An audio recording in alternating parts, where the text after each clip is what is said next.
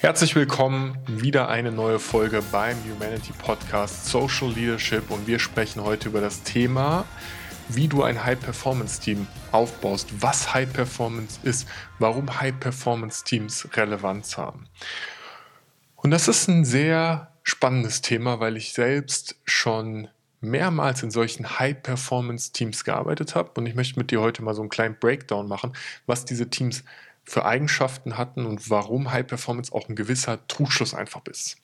Mein Name ist Fabian. Wenn du zum ersten Mal einschaltest, dann abonniere gerne diesen Podcast. Wir sprechen über das Thema Leadership, wir sprechen über Organisationsentwicklung und vor allem, wenn du selbst Unternehmer bist, selbst ähm, Geschäftsführer oder Führungskraft, dann ist das hier ein Podcast, der viele spannende neue Gedanken für dich haben könnte.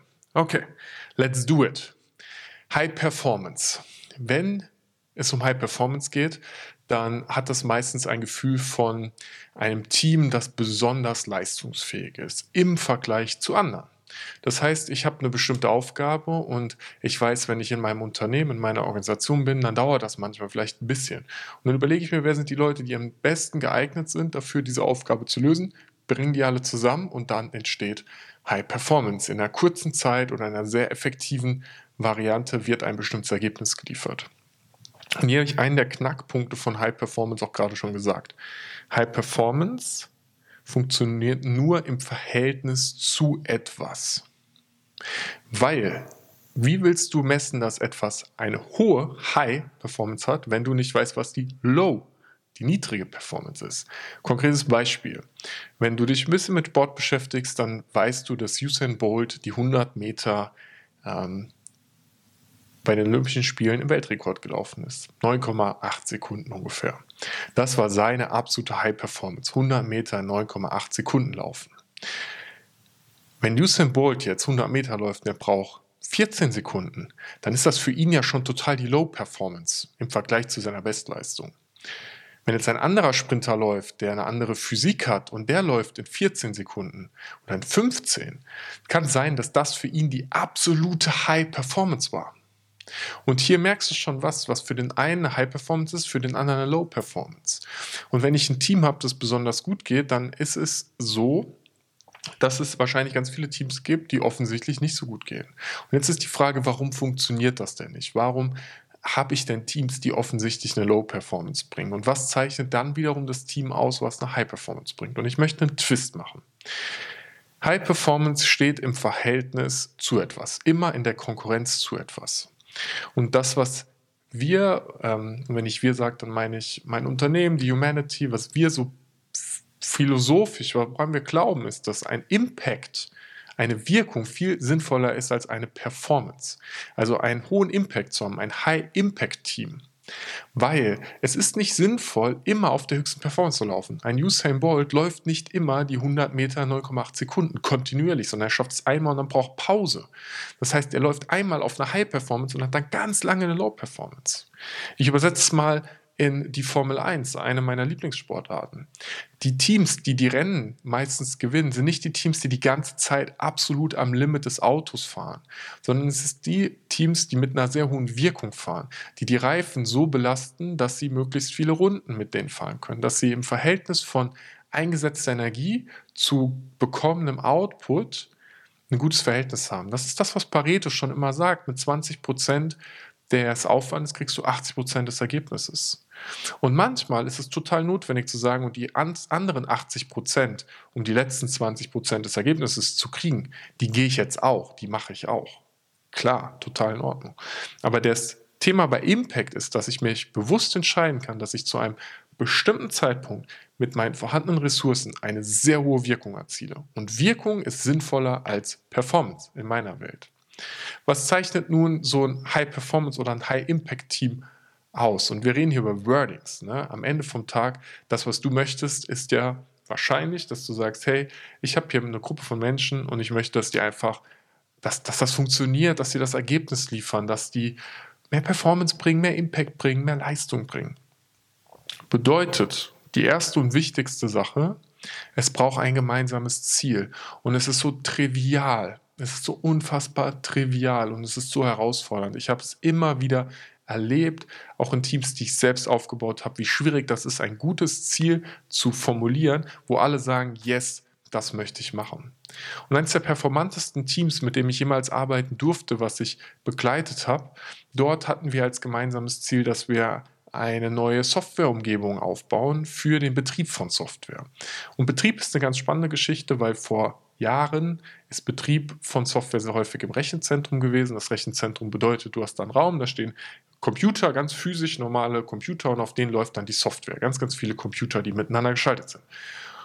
Unsere Herausforderung war, das in die Cloud zu bringen. In der Cloud gibt es prinzipiell auch Computer, aber es funktioniert ein bisschen anders und du kannst hast viel mehr Variabilität da drin. Ne? Wenn ich in der Realität bin und ein Computer geht kaputt oder ich merke, ich brauche noch einen zweiten Computer, dann muss ich da hingehen und muss den da hinstellen. Und in der Cloud kannst du das per Knopfdruck einfach machen. Aber das ist nicht der relevante Punkt. Wir hatten das gemeinsame Ziel, diese neue Cloud-Infrastruktur aufzubauen. Und zwar klar, dass wir das in einer kurzen Zeit machen müssen, dass keiner von uns das schon mal getan hatte in dem Ausmaß, wie es war. Und wir waren bereit, diese Herausforderung anzunehmen. Und in dem Moment hat sich für das Team ein extrem starker Sinn ergeben, weil es klar war, wenn wir das schaffen als Team und die Aufgabe herausfordernd, dann werden wir den Status quo, die Art und Weise, wie heute IT in diesem Unternehmen funktioniert, verändern. Weil wir dann nicht mehr in der klassischen Rechenzentrumswelt sind, weil wir dann in die Cloud-Welt gehen. Und das war ein super spannender Anreiz für uns. Wir konnten da was Neues erschaffen. Wir durften mal wieder kreativ sein, ausprobieren, ein bisschen spielen. Es hat Spaß gemacht. Sinn. Unfassbar wichtig.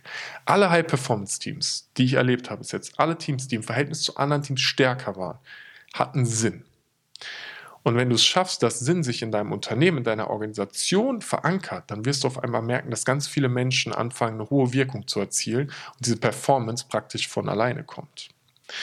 Der zweite Aspekt, wir hatten ganz klare Spielregeln miteinander. Unser Wertesystem, es war klar, wie wir miteinander arbeiten. Bei Werten war klar, wenn einer was macht, dann bringt das zu Ende. Verantwortung übernehmen. Es war klar, dass wir um Hilfe fragen. Es war klar, dass wir bereit sind, Fehler zu machen und schnell daraus zu lernen. Es war ganz klar, wie wir miteinander arbeiten. Dann haben wir darüber geredet und dann haben wir das auch in unserem täglichen Handeln immer wieder gespielt. Und ich mache eine Story und ich liebe sie tatsächlich. Dirk, begnadeter Softwarearchitekt, wirklich der, dieser Mann war so unfassbar gut. Ähm, ich sitze morgens schon im Büro, er kommt rein, hat richtig gute Laune. Ich schaue ihn an und sage so, ey Dirk, warum hast, du, warum hast du so gute Laune? Was, was passiert gerade? Weil du bist schon Informatiker, ein bisschen Stereotyp. Normalerweise feierst du nicht so ab. Er so, ey, ich habe gestern das OpenShift-Cluster zum ersten Mal komplett aufgebaut. Ich war so, ey, super, das, ist richtig, das war ein Meilenstein, unser Projekt, das ist mega, saugeil, was machst du als nächstes? Und er sagt so, ich reiß es jetzt ab und baue nochmal. Ich war so, wie du reißt es jetzt ab und baust nochmal. Er war so, ja, das, das hat zu lange gedauert, ich will, dass das automatisiert geht, ich mache das jetzt nochmal. Und in dem Moment habe ich dieses Bild gehabt von einem kleinen Jungen, der eine Sandburg aufbaut, sie dann einfach kaputt tritt und wieder von vorne anfängt. Es ging darum zu spielen und auszuprobieren und das war in unseren Werten verankert, das hat sich gespiegelt. Und wir haben diese gemeinsamen Rituale gehabt und eins davon, und ich mache das heute mit meinem Team auch immer ganz häufig, dass wir ein bisschen Musik hören am Anfang, wenn unsere Meetings starten, uns ein bisschen in gute Laune bringen.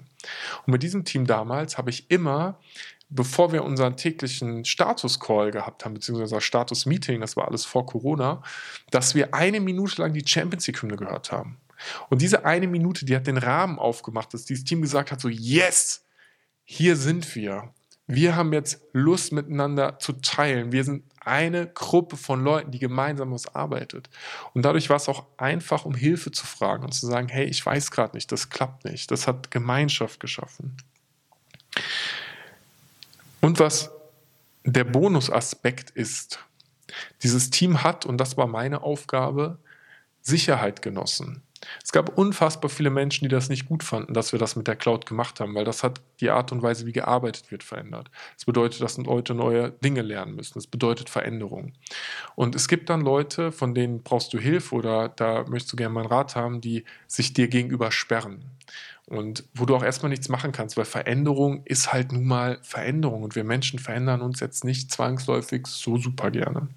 Und mein Job in diesem Team war, dafür zu sorgen, dass Schutz da ist, dass von außen niemand kommt und das, was wir gerade versuchen, kaputt macht. Und in so einem Konzern geht das relativ einfach. Brauchen wir das Projekt wirklich? Können wir das nicht anders machen? Dann kommen äh, Hierarchien ins Spiel und dann passieren Sachen. Und ich hatte zu dem Zeitpunkt eine sehr, sehr hohe hierarchische Position. Und mein Job war es, mich um den Schutz zu kümmern. Mein Job war, viel Kaffee zu trinken mit, mit Kritikern, davon zu überzeugen, dass das gerade eine gute Idee ist, sie mitzunehmen, sie um Hilfe zu fragen und in dieses Kooperative zu kommen, weil am Ende sind wir doch ein Unternehmen. Und kooperativ zu sein ist unfassbar wichtig. Lass uns die Frage in so ein Wrap-up bringen. Was ist ein High-Performance-Team? Ein High-Performance-Team ist erstmal ein Team, das im Verhältnis zu anderen Teams mehr Leistung bringt, mehr Output bringt. Mehr Leistung oder mehr Output sind in der heutigen Zeit manchmal schwierig zu messen weil wir halt nicht mehr alle am Fließband arbeiten und du sagst, wenn du eine Stunde mehr arbeitest, kriegst du eine Stunde mehr Ergebnis. Es kann sein, dass gute Entscheidungen getroffen werden, dass eine Basis für die Zukunft geschaffen wird und dass es manchmal ein bisschen dauert, bis diese Performance dann spürbar ist. Deswegen mag ich das Wort Wirkung lieber. Wie schaffe ich es, eine Organisation zu schaffen, die gemeinsam mit den vorhandenen Ressourcen wirkt, die bereit ist, diesen Impact, diese Wirkung zu schaffen, wenn es notwendig ist und die bereit ist, auch ein bisschen Luft in ihrer Performance zu lassen, nicht immer auf 100% zu laufen, sondern einen Step back zu machen und zu sagen, hey, wenn wir jetzt mal ein bisschen langsamer machen, uns ein bisschen Kreativität ähm, einräumen, Raum für Kreativität einräumen, dann werden wir langfristig eine gute Performance bringen, mit der wir am Markt sein können. Und das ist mir nochmal unglaublich wichtig. Das Ziel bei, bei Teams oder Unternehmen, die extrem gut funktionieren, ist doch, dass es dieses Gefühl gibt, von dass es extrem gut funktioniert. Und das ist schwer messbar. Dass du das Gefühl hast, die richtigen Dinge zu tun. Das Gefühl, diese richtigen Dinge auch richtig getan werden. Und das Gefühl, die Menschen Freude haben, Sinn sehen, sich leicht anfühlt. Das ist doch High Performance, weil High Performance im Vergleich zu anderen zu sagen, ich bin performanter als die Konkurrenz, ich bin auf Platz 1, sie sind auf Platz 2, hey, ich kann verstehen, dass wir in so einer Art und Weise immer wieder denken, aber das ist kein Fußball, von dem wir reden. Dein Unternehmen gibt es so in 100 Jahren auch noch. Es geht doch darum, dass du langfristig denkst und das weißt du genauso gut wie ich. Und ich wette, dass die meisten Unternehmer, und das sind die meisten, mit denen ich arbeite, auch genauso denken. Langfristig, intelligent, ähm, wirtschaftlich. High-Performance-Teams sind eine Sache, die viel mit Emotionen zu tun haben, mit Gefühl zu tun haben und wo die richtigen Menschen an den richtigen Dingen arbeiten. High Performance braucht immer Sinn. High Performance braucht Werte. High Performance darf leicht sein. Und das für mich besser beschreibende Wort für Teams, die genau das erfüllen, ist ein High-Impact-Team. Lass mich gerne wissen, was du von der Folge denkst. Schreib es in die Kommentare rein. Und wenn du dich gerade fragst, wie schaffst du es, solche High-Impact-Teams zu ähm, erschaffen, dann geh einfach gerne auf unsere Webseite humanity-it.com. Gibt es ein kostenfreies E-Book, wo ich auch tiefer reingehe. Du kannst einen Kaffee-Call mit mir buchen und dann sprechen wir einfach darüber, was das für dich und dein Unternehmen bedeutet. Ich bin Fabian.